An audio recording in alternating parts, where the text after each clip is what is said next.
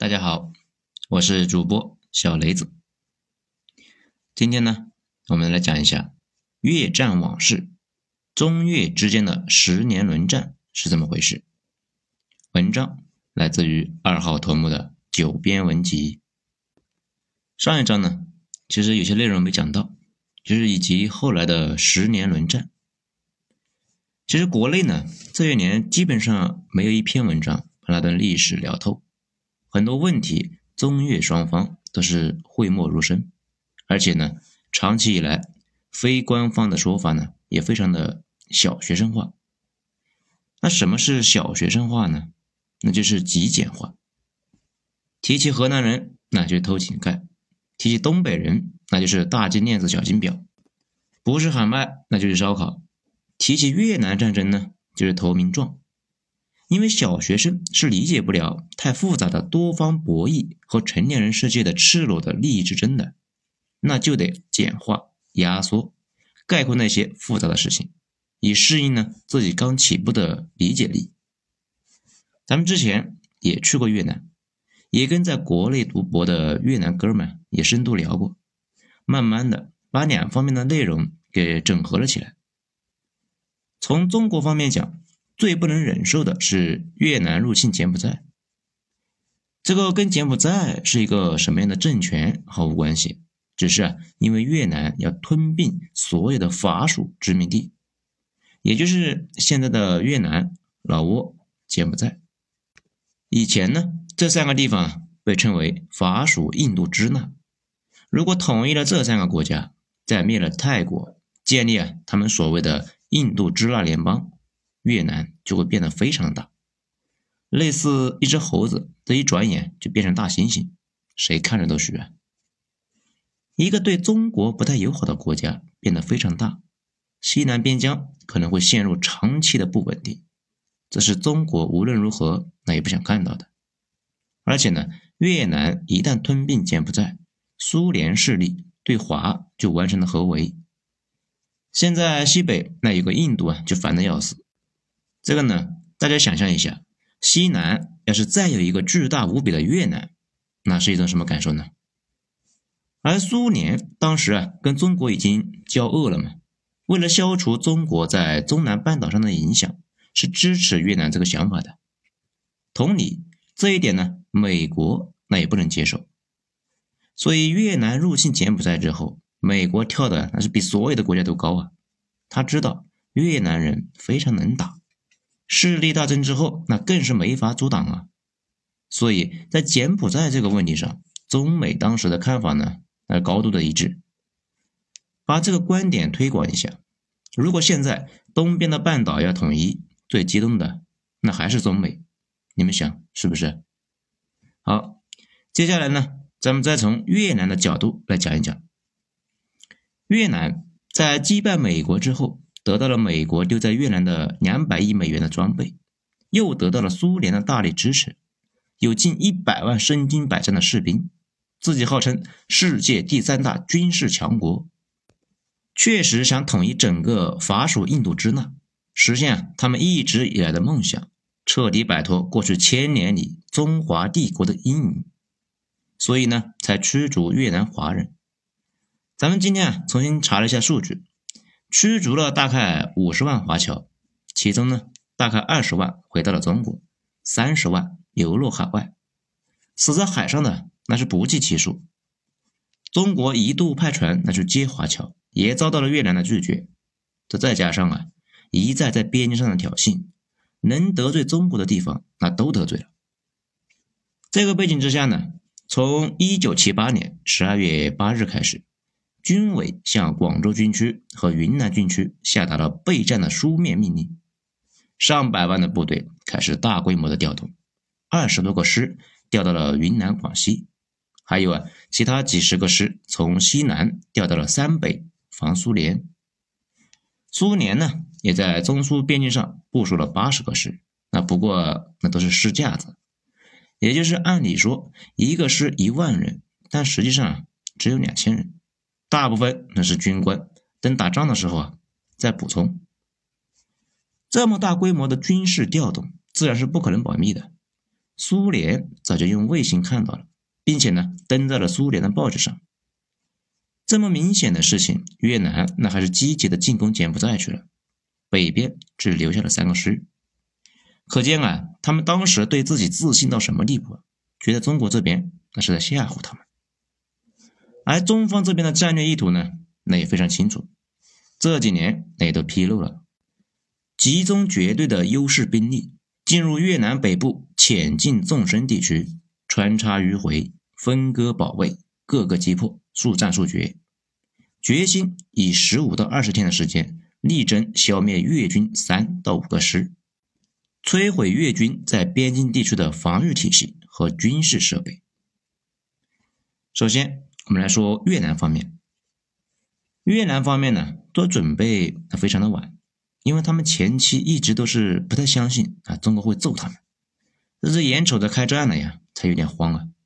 不过呢，也不是特别的慌，毕竟越南打了三十年仗，并且师从中国军队。几十万的中国老兵和技术兵去给他们做老师，中国这边基本上把历次战争中学会的各种技能全部交给了越南，所以啊，当越南知道中国要锤他们的时候，他们也想出了应对的对策，比如大兵团化整为零，组成小股部队，每支小部队呢都配备了机枪和火箭筒、无后坐力炮等等等等，藏到山里。岩洞和丛林里面，并且呢，在边境上狂挖反坦克堑壕，在树上呢挂上鬼雷，在公路边上埋好了反坦克地雷。那当时埋的太多，现在还有好多，时不时就会自动爆炸了，非常容易伤到人民的生命财产安全。大家看《三体》的时候，那注意到没？其中呢一个面壁者就是用这一招打败了美国入侵的。我当时看那一段的时候，觉得很大概率大刘的灵感就是从这里面来的。战争爆发之后，双方打的是非常的焦灼，大部分的战斗都是我军部队向前推，突然两边丛林子弹狂飞，大家开始对射，然后翻石头找岩洞，到处找越军的地道或者呢其他的藏身地，直到把附近的所有游击队都翻出来。大部分的时候呢。我军那是能够把对方灭掉的，毕竟火力那比越军呢猛得多。极少数的情况下，我军这边孤军被越军的围住，如果啊这支部队战斗经验比较差，那就非常危险了。比如著名的连队五连，他们在溯江口那一带被围，双方在极近的距离上用 AK 扫射，一个连打到最后只剩下四个人，直到附近的连队来救。整个战场上啊基本上是几个连队依次前进，不断的拔掉越军的各种暗堡和陷阱。由于兵力的优势，我军进展的顺利。微观层面那却比较艰苦，有点像美军在硫磺岛，每前进一步都需要付出巨大的代价。而且呢，越南的军队还学会了我军最重要的一招穿插。正常情况下，我军大部队向前推进，越军啊就会往后撤。我军身后那是没有敌军的。但是呢，越南人不是这样的，他们经常趁夜从我军的两支部队中间呢穿插过去，跑到后方，找到我军的指挥部和野战医院，突然发动袭击。最过分的一次，越军的特工先是杀掉了劳工，换上劳工的衣服。装作劳工混入野战医院，找到部队的领导，直接射杀后，那由于失去了指挥，我军这边没有作战经验的部队是乱作一团，遭到越军的小股部队进攻，竟然呢还没有还手之力。最严重的一次，野战医院被袭，四百多我军的军官遭到射杀。此外还袭击运粮队等等等等。不过呢，这些主要是发生在战争初期。中国这边已经几十年没打大仗了，经验不足。等到见识了几次越南人的操作，慢慢的那就适应了下来。比如医院和指挥部周围设置了远程哨，严查劳工，防止混入；规定了战场上的指挥阶梯，避免长官阵亡之后无人指挥。上面呢，我们说过，一开始啊，大家会把自己绑到这个坦克上。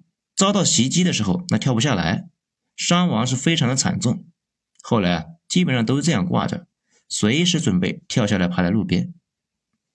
整体而言，那这场仗是宏观上非常的顺利，十七天就打穿了越南北部的防线，越南腹地洞开。但是呢，微观层面来讲，那确实是乱了一批啊。不过考虑到参战的士兵大部分都是入伍不久的新兵蛋子，而且呢长期不打仗，那几年又疏于训练，过程呢有些混乱，那也正常。相比较而言，接下来的两山轮战那情况就那好了太多。那接下来我们要讲两山之战。对越自卫反击战结束之后，我军呢撤回了国内，并且通知越南政府，让他们尽快派人过来来商量边境划分的事。但是啊，越南从一个极端走向了另外一个极端。故事开始之前，他们觉得我军无论如何。那也不会进攻他们，所以北部的防线洞开。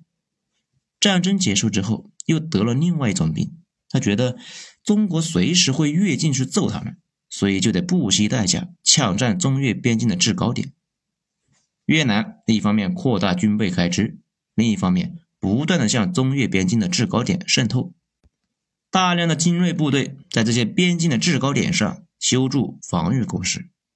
这一开始呢。我方那并没有太当回事，不过后来越南做的是越来越过分，修工事啊那就算了，竟然开始骚扰我方境内了。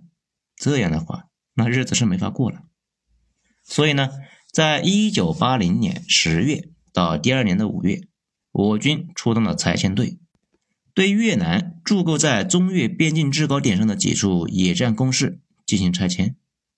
相对于之前呢，越南境内的作战。这一次的攻坚战打的是干净利索，士兵们都已经从当初的新兵蛋子，在战火中成长成为老兵，无论是心态还是技能，都已经有了天壤之别。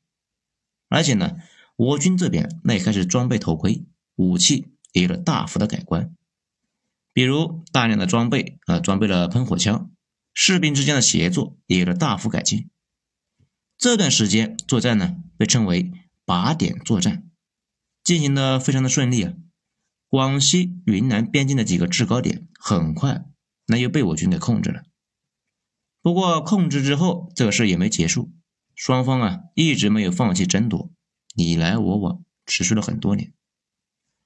转眼那就到了一九八四年，我们之前有讲过，一九七八年越南进攻了柬埔寨，并且呢骚扰我国的边境。一九七九年，那我国进攻了越南。尽管柬埔寨在越南的攻势面前瞬间就垮了，不过还是有一部分转入了游击战。越南呢，一直没有好办法彻底拿下柬埔寨。到了一九八三年年底，越南呢准备发动新一轮的攻势，彻底解决柬埔寨。我国这边那也被迫采取措施保住柬埔寨啊。咱们再强调一下。国家之间的关系跟善恶没关系。柬埔寨在当时对于中国的意义，嗯，跟沙特对于美国差不多。而且，一九八四年中英关于香港的谈判那已经开始，英国刚打垮阿根廷，在谈判桌上比较强硬。中方呢，那也得做点啥呀，来表达一下那个破马岛之战，在我们这里啊，屁也不算。而且，自从一九七九年战争结束之后，我军一直在做军事改革，也需要检验一下改革的成就，看看还有什么不足之处，也要检验一下各军的层次，也就有了各个军区把部队啊拉上去轮流打一次的想法。多重原因之下，夺回两山，那就提上了意识形成。两山呢，说的就是老山和者阴山。这两个地方跟前面那个几个据点是一样的，都在中越边境上。按理说啊，这种地方搞个界碑那就完事了，不能够修防御工事。但是越南人的思路呢比较野，不仅修了，而且呢大规模的修，并且派出了精锐部队进入了防御工事，平日里面呢，日常就往我国领土上派什么特务打个枪什么的。而且越南修的堡垒，它不是一个大堡垒，而是堡垒群，在山上遍布了各种的火力点、暗堡，那修了无数的交通壕、堑壕，埋了地雷。这对外声称呢，整个昆明的军区上来，那都攻不下老山。然后昆明军区那就来了。不过，并不是整个的昆明军区都来了，只来了一万八千人。大家知道金门炮战吧？本来呢一直在炮轰金门来着，一九七九年那不轰了，于是就把大炮拉到西南去了。这一次先用大炮把越南的阵地离了个遍，炮轰了二十六天。不过越南人被美国人炸成精了。美国当时的炮火能够把整个地面上炸的连个细菌都没有，依旧是炸不死几个越南人。这次也一样，炮轰炸掉了大部分的工事，还把不少的地雷炸了出来。不过越军并没有完全被炸完。然后呢，我军就开始攻山头，这个过程惨不忍睹。老山战役基本上可以列入人类历史上最惨烈的战争。真正的战争并不是电视上演的那样，手榴弹一响，几个人就被炸了出来，被步枪击中之后，身上呢一个小洞。真实的情况是，如果被手榴弹爆炸炸中之后，经常是肢体乱飞；被大口径的步枪击中之后，那也不是一个小洞就往外冒血，经常呢是打胳膊，胳膊上就飞了；打腿上，往往就基本上就连着一丝丝。如果被重炮轰倒了，不出意外，只剩下一个头盔了。这个画面非常的少儿不宜。当时呢，尽管双方都已经装备了头盔，不过头盔主要的作用是防战场上到处乱飞的跳弹和石子。如果被当时大家都在用的七点六二口径的步枪击中，什么头盔那都防不了啊。事实上，现在的美军的头盔也只是声称可以防 AK 四七。没有见他们真的测试过，那就算 A.K. 那样的大口径的步枪子弹被头盔挡下来，那么大的冲击力，脖子也断了呀。好处是留个全尸。反正啊，尽管惨烈，我军还是迅速攻下了老山。老山攻坚战中，我方伤亡六百四十六人，啊，也有说法是伤亡了九百三十九人。老山的山头被炮火削掉了两层楼那么高。地表上一片焦土。攻下来老山之后呢，那也没完事。随后就越军组织了著名的北光计划，准备啊收复老山。接下来呢，就是著名的七月一十二日的攻势。这也是一次载入史册的进攻，残酷程度啊匪夷所思。双方先互相射大炮，然后啊步兵冲锋。越军拿出了看箱底的五个师，四万人，分批发动冲锋。我军呢，这边也是一步不退，双方也是打得肢体横飞。后来越军多次冲锋之后，确认攻不下来，于是只好作罢。那这一天也成为了整个两山之战的转折点。好，咱们这一章先讲到这里，下一章接着再说，还没完。